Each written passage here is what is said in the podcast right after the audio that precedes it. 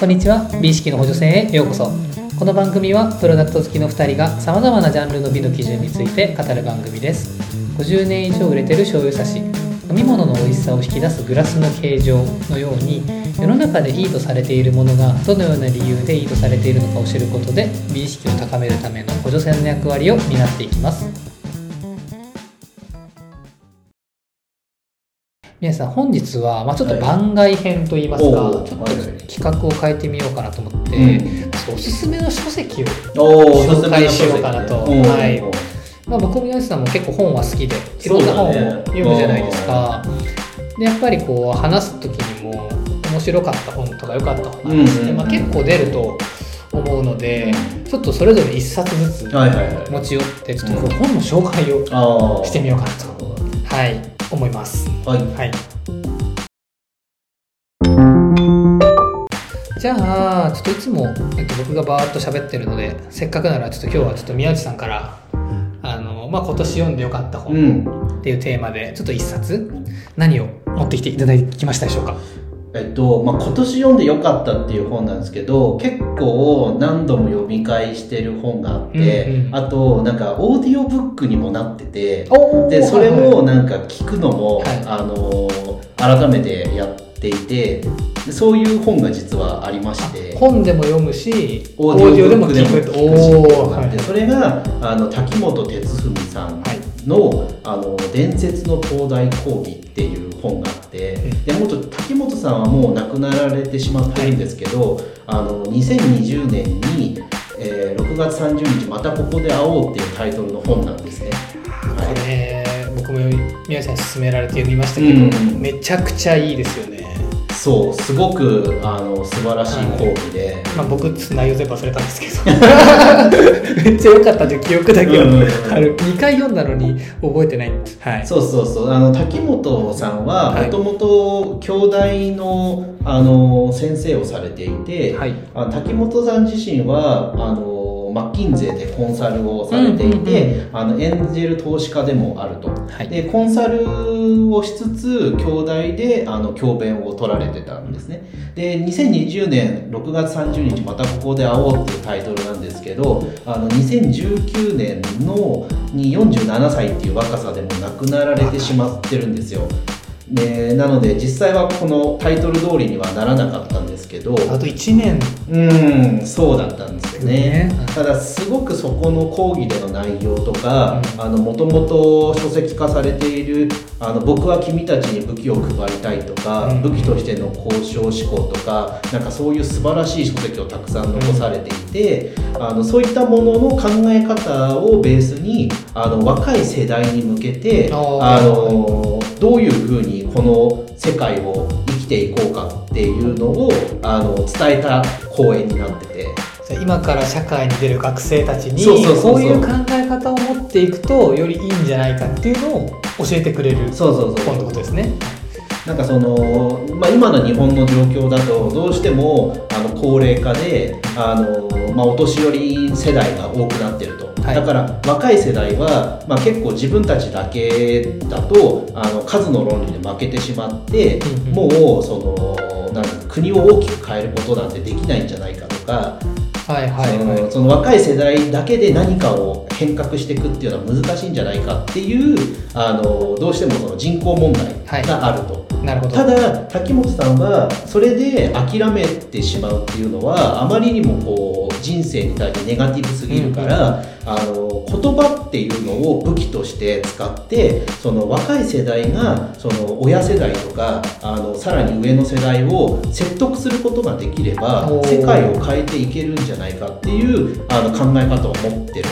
なるほどですね、はいでその時にあのどうやって変えていくかっていうとその言葉の力っていうのが非常に大切で,、でそのどうやって言葉を使ってあの自分たちと違う価値観を持っている人とか自分たちと違う思想の人たちにこう呼びかけていくかっていうのをあの若い世代にこう伝えようとしてるんです。ああなるほど。うんでまず大前提として若いこの竹本さんが若い世代に言ってるのがまず自分で考えて自分で決めるっっていう大切さっていうのをすごく訴えてて、自分で決めて自分で考える、はい、自分で考えて自分で決自める。分で考えて自分で決める。決める。でそれは例えば、えー軸が例えば失敗しないように振る舞うとか、はい。あ何かをアクションを起こして成功させる、うん。成功とか失敗とかっていうようなことよりも、えー優先順位がまず自分で考えること。で自分で決めること、はい。っていうのが一番最上位に来るべきだと。その結果失敗しても成功しても構わない。ああまあ自分で考えて、うん。自分で行動した結果だから。そうでそれで失敗することが、あの決して悪くない。はい。だから失敗を失敗を恐れるとか、えっと、失敗しないための行動とかっていうことよりも、あのどうしてもその自分でいろんな情報を得てまず考えてみると、うん。その考えた結果それで、えっと、決めて行動に移すっていうことを、あの誰しもが若い世代ができるようにならないと、はい。この変革っていうムーブメントを起こせないっていうふうにおっしゃってて、うん、でそれをやるためにはいろんな多分インプットも必要だしアウトプットも必要になるから、その言葉の力っていうのが非常に大切だと、はい。うん。ああなるほど。なんか僕去年あの読んですごい良かったのが、一般言語学講義っていうちょっとごめんなさい名前正確じゃなかったかもしれないですけど、うん。あの言語学者のスイスの言語学者ソシュール。っうん。ていう人が書いてる本なんですけど、うん。まあ、それめちゃくちゃ感銘を受けたんですよ。で、まあ、言語学者なんでで僕は最初もともとものがあって、うん。そのものに後から名前を付けたもんだと思ったんですね。うん。まあちょっとお話ししたかもしれないんですけどうん。もともと山っていうものがあって、うん。木が生い茂ってるものがあって、うん。そこに後からあれは山だなって付けたうん。と思ってたんですけどソシュールが今そうじゃないと山っていう言葉が先にあって、その後にあの先に名前を先に言葉があって後から物があるんだっていうことを言ってね。物があってそのものに名前を付けたんじゃなくて、はいはいはい。先に名前があることによってそのものを認識してるんだよっていうのをお言ってたんですね。でちょっと具体例を挙げると例えば犬っていう言葉ありますようんうね、ん狼っていう言葉ありますようんうん。ね、野良犬っていう言葉がありますよね、うん。だから僕たちは犬と野良犬と狼っていう言葉があるからその狼と犬と野良犬を区別できるんだけれども狼っていう言葉がなかったら、うん。あいつらも多分犬って呼んでるはずなんです、うんなるほどなるほど。区別してない、うん。はい、パピヨンがガトチョウを一緒にしてる。うん。っていうだからガトチョウを向こうは区別してないわけですよ、うん。で僕たちはガトチョウっていう言葉があるから区別して区別してる、うん。つまり言葉っていうのは概念そのものだから、うん。世界を分節するものだ、るうん。っていうことでめちゃくちゃ感銘を受けたんですけおどおなるほどだから自分で考えるにはうん。言葉を知ってうん。概念を知らないとうん。自分で考えることがそもそもできないん。じゃないかっていうのをその本ですごく感銘を受けなました。ねるほど、はい。おおそう確かにそのその言葉の大切さっていうのをすごい言ってて、それはなんか母国語をすごく勉強した方がいいっていうふうにうん柿本さんがおっしゃってて、あのことまずその海外のこ、まあえー、と英語なり、はい別の言語っていうのをまず覚える前に、はい。いえー、といかに母国語でしっかりその細かい部分の表現とかを使い分けられるかはい。みたいなのがすごい大切だっておっしゃってて、うんあの言葉を学んで伝えるときにそのレロジックとレトリックっていうふうにうん。秋元さんは分けててこの2ロジックとつがすごく大切だと。うん。でロジックは、まあ、論理的に話すことで世代を超えてあのロジカルに考えられる人同士であれば、物事が通じる。はい。でもう一個レトリックっていうのがそれは言葉をこう巧みに美しく表現して使う、要するにうまい例えとか、はあの美しい表現とでこれはロジックが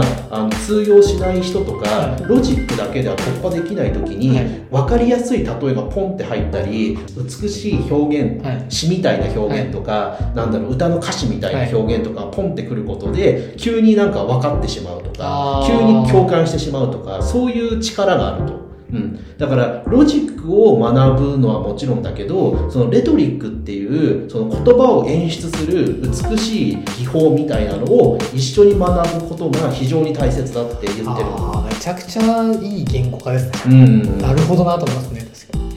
なんかどっちも使える人って確かに世の中に多くないのかなと思ってて、はい。あの非常にビジネスの中でロジカルに説明して分かりやすく、んうんあの伝えられる人もいる反面、あのじゃあ歌手とかさ、はいあの詩人とかさ、はい。そういう人みたく美しい言葉を用いて非常にこの共感を呼ぶような、はい。あの表現を作れる人たちっていうのも別にいるじゃん。その2にそうですね。つの能力を同時に合わせて持ってる人っていうのは多分決して多くはなくて、うん、この2つの能力を同時に合わせ持った人っていうのが、まあ、ある種カリスマのようなあー。のはい。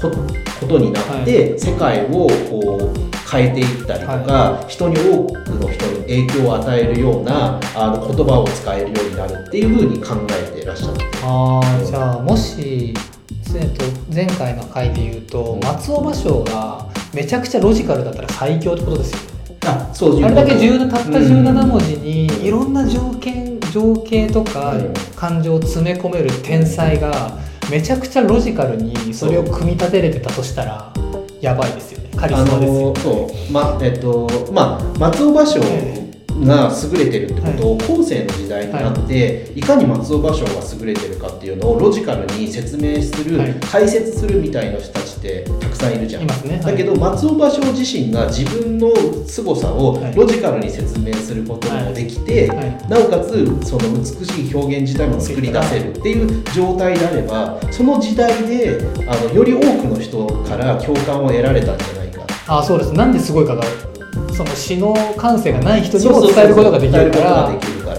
ああなるほど。確かにそれはすごいですね。そうでそういうふうにまあなんだろうねその自然発生的にカリスマって言われるような人っていうのは生まれるんだけど、そうではなくて多くの人たちが今みたいな発想を持って学ぶことによってあのより大きなこ多くのコミュニティの中にそういう人間たちをたくさん生み出すことができれば世の中っていうのはもっと加速度的に変化させることができるんじゃないかって考えてて、そそういうのを若い世代の人たちにたくさんきょあの教養として、はいそういう知識を与えることによっていろんなコミュニティで変革を起こして日本全体を変えていくこう起爆剤みたいなことができたらいいんじゃないかっていうふうにおっしゃってて。めちゃくちゃいいことじゃないですか、だから若い人たちだけを集めてなるほどな。この講義をしたいっていうのが滝本さんの,、はい。あの意図としてあって、はい。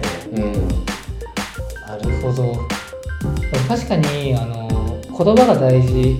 で世の中を変えるためにはその武器が必要っていうのをすごい共感するしで一方なんか人間関シンプルに人間関係を良くするっていう意味でも、うん。この2つの武器があればすごくいいですよね。自分の感情とか自分の思ってることをロジカルに説明しなければいけない場面もあれば、エモーショナルに伝えた時の方がいい場面もあるし、親に伝えるのかうん。友達に伝えるのか、恋人に伝えるのか、上司に伝えるのか、うん。とかでレトリックと、えっと、ロジカルを使い分けたりすることによって自分の気持ちとか感情とかを他者により正確に伝えることができるからより人気関係が円滑うにもんなるから、若い人そういう意味ではなんか若い人だけじゃなくって、なんかどんな世代の人もこの思考って転用できる。思考ってどのどんな世代の人でもなんかもももし持つことができたらすごいコミュニケーション能力が高くなって、なんか円滑に、うん。あのいろんな世代と話ができるなと思って、めちゃくちゃ本質的なことを言ってますよね。そうだね、うん、だから比較的ビジネスとかの書籍読むとロジックを鍛えるとか、いロジカルシンキング的なことってたくさん言われるじゃんそうですね。だけど逆に言うとレトリックみたいなことを鍛えなさいっていうふうには言われない、言われないですね、うん。確かに。で逆にそのなんか僕とかが属していたような美術の世界とか、はい。あのデザインの世界は比較的レトリック、はい。美しい表現とかあの演出とか、はい。そういうのをすごい重視するから、うん、だから結構その分かれてて、うん、これを両方持ち合わせるっていうのが意外となくて。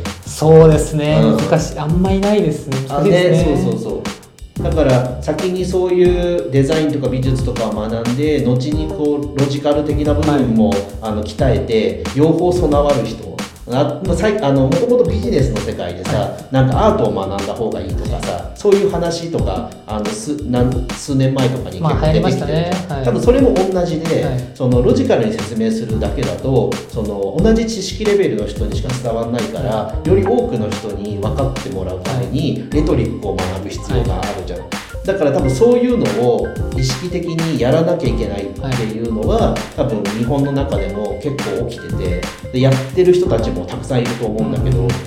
ただ滝本さんがその当時言ってたのはそのそういうのに気づいてやる人たちだけがやってたらダメなんだ。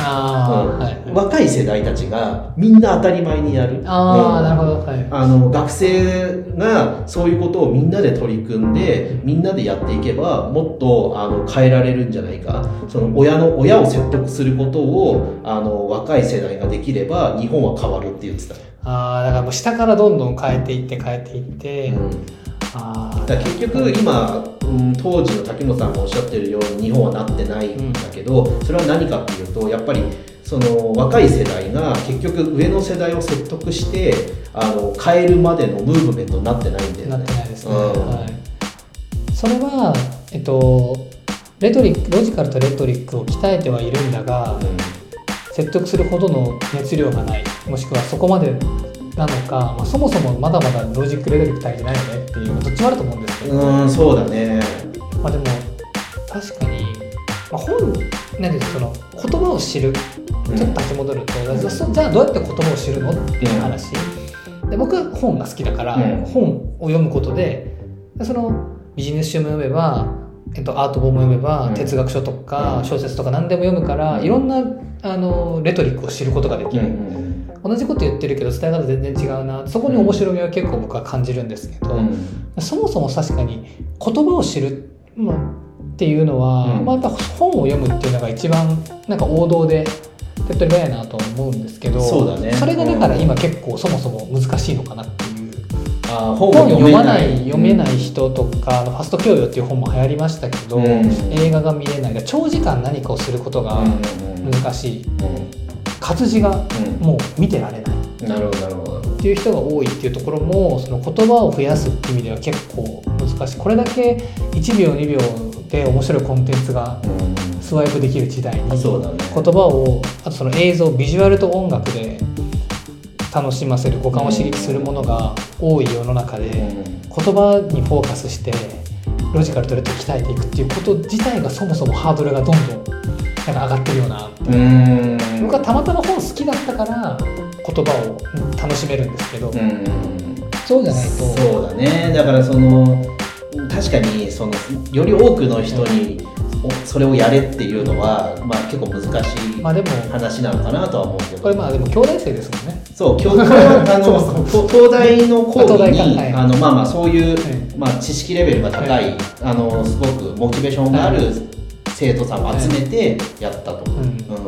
だからまあまあ、人数で言うとそう多くないのかもしれないけど、まあただある一部のその優秀な人たちだけが、まあ、そういうことをに取り組んでるっていうのは事実として多分あって、まあ、ただそういうこういう本にな本を読むことによってあそういう優秀な人たちはこういうことに取り組んでるんだなとか、こういう意識なんだなと、はい。でじゃああのそれを読んだ僕たちも、まあ、少しはあのそういう意識であの取り組んでみようかなっていうふうにしてなんかこの本をきっかけに滝本さんのはい。思想みたいなものがより多くの年代の人とかいに伝わっていくときっといいんだろうな、滝本さん自身が学生が読むはい代表的な本として「思考の整理学」っていう学本があるじゃん、はいあれってすごい面白い売れ方をしてて、はい。本って基本的に初版でバンって売れて、はい。徐々に落ちていくまあそうですよね、うん。出た時が一番売れる。そうそうそう。だけどその思考の整理学っていう本はあの学生がそその都度その都度あの自分が、えーなんだろうね大学1年生になったタイミングで買うみたいはい。な本だから、その毎年毎年少しずつ売れて何十年ってかけてベストセラーになった本。ああなるほどなるほど、うん大体大学の生協で絶対面倒でありますもんね。そうそうそう。ああれ。で滝本さんは自分の本特にこのこう、はい。東大の講義の、えー内容みたいなのは、そうなってほしいって望んでて。なるほど。そうそうそう。そうやって新しい世代があの常にあの一つの視点としてあの若いタイミングで触れて、うん。それでそれに興味を持ってくれた場合はその、えー思考のパターンとして一個、あの学んであの一個の許容として、ん。なんだ武器として欲しいみたいな、はい。そういう話をされてて。うん確かにこの学びを伝えたいことをやっぱ20代のうち、まあ、10代かうん。入った時だったら、10代後半20代前半の間に知れるってめちゃくちゃでかいですよね。そうだね。その学びとか人に伝えるみたいなところの基礎の基礎だから、なんか今でこそロジックとレトリックっていう概念があって、はい。ロジカルに伝われ大体俺はロジカルに話せば大体その人には伝わると思ってたのね、はい。だけど世の中にはロジカルに話しただけじゃ伝わらない人っていうのがたくさんいてななんか単純に分かりやすい例え話とか、なんか共感を生むような話し方をするだけで、はい。すごくこう分かり合えた気になってしまうようなはい。はい。人たちもたくさんいるから、より多くの人を仲間につけて進んでいくためにはそういう言葉遣いっていうのがすごく大切なんだなっていうのを結構社会人経験積んでから学んだのね。ああはい、うん。だからそれをその社会に出る前に学んでうん。社会に出た時にすでに武器として持っててはい。その武器を使いながら、あのー進んでいけたらなんかすごくアドバンテージがあっていいんじゃないかなって思うんだよね。だからそういうのにすごく役立つ、うん。あの講義の本だなと思う。しかもやっぱ講義録だからこれ読みやすいのもいいです。この人の文章ってめちゃくちゃ分かりやすいじゃないですか。そうそうそう読みやすい。なんでその本苦手な人とかあまり本読む習慣がない人も話し口調だし、うん。講義録だからそういう意味でもおすすめですよね、あそうそうそうめちゃくちゃ読みやすい。あとさっき言ったオーディオブックもすごいおすすめあそうででオーディオブックは本当講義聞いてるような感じで入ってくるから、うんちゃいいですね。確かにこれはなんかつどつど皆さんみたいに何回も読んで数年に1回読むとか行き詰まった時に読んだらそのために新たな発見ありそうですねあそうだったそうだったみたいな、うん。そうだやっぱりその言葉マニアになってくださいって柿本さんは言ってて、はいはい。で俺もその言葉すごいあの影響を受けててだからいかにその言葉遣いっていうのを、うん、あの意識してて、はい。同じ表現をする時でもあのなんか数字を入れた方がいいんじゃないかとか、あーはい。うん。そうですよね。そうロジカルに話すっていうのは大前提なんだけど、そうじゃなくて分かりやすい例えはどういうふうなこの内容を伝えるためにはどういう例え話をしたら分かりやすいんだろうとかあとは言葉を短くして端的に伝えるスキルとか、はい。はい。なんかすごいそういうのは意識するようになったのね。ああそうですね。それは特になんか性別が違うとか年齢が違うとか職種が違うとか違う世界に生きてる人たちとうん。共通の理解を得ようってなった時にやっぱその武器は多い方が絶対いいですもんね。い。や本当そうあこの人ロジカルだな。この人レトリックだな。とかこの人多分メタファー使ってあげた方が分かりやすいだろうとか。あの僕はこの今年かな読んでよかった本であの、まあ、消費者心理学の本があって、まあ、うん。販売ずっとしてるので消費者がどういう行動を取るかとか、うん売れてる営業ってどうやって売れてるのかみたいなことを書いてる、うん。心理学の本を読んでて、うん。内容ほぼ全部忘れたんですけどいつものごとく、うん。一行だけめちゃくちゃ感銘を受けたのが、うん。あなたの世界であなたに合うっていう言葉文章があってうん。めちゃくちゃ感銘を受けたんですけど、うん。どういうことかっていうとじゃあ営業ですと。今僕の前にマイクがあるんですけど、うんうんうん僕たちがマイクの営業マンだとして、まあ、マイクを欲してる人たちにマイクを売ろうとするんですけど僕たちがこのマイクの機能性とか良さとか価格とかをバーって言ったとしても、うん。僕たちの世界マイクを売る人の世界で喋ってるわけじゃないですあかーじゃなくってマイクを欲してるあなたの世界に僕が入ってって、うん。あなたの世界であなたに合う、うん。その上でマイクを進めなければいけない、あなるほどなと思ってめちゃくちゃ感銘を受けたんですけど、まあ、それ結構近いなと思ってて、だからある種そのあなたの世界と私の世界をちゃんとリンクさせないといけないわけじゃないですか,、うんそれの架け橋となるのが言葉なんだよっていうことですよね。だからその架け橋をするために言葉をいっぱい知っておけばうん。どういう架け橋をかけたらいいかが分かりやすい。武器がいっぱいあるから。そうそうそう。ですよね、うん。はい本当シンプルな内容なんだけど、あの国語を頑張りなさいっていう話なんだよ。こそ国語ですね。読解力をそう見極めろっていう。で国語を頑張りなさい。でも国語を頑張るためにはその芸術だったりとか、はい。数学だったりとか、あの物理だったりとか、はい。歴史だったりとかいろんなあの教養が必要です、はい。で最終的なアウトプットは国語ですっていう話なの、なる今ちょっとなんか小説の読解とかやったらできるかもちょっとドキドキします。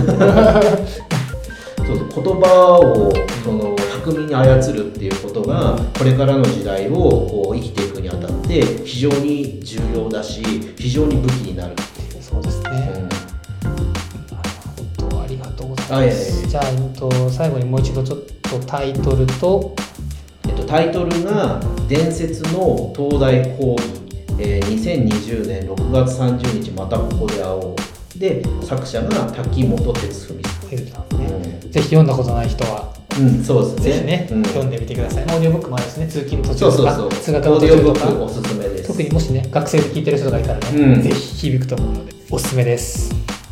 ありがとうございます。このラジオは、物好きの2人が様々なプロダクトの美の基準について語る番組です。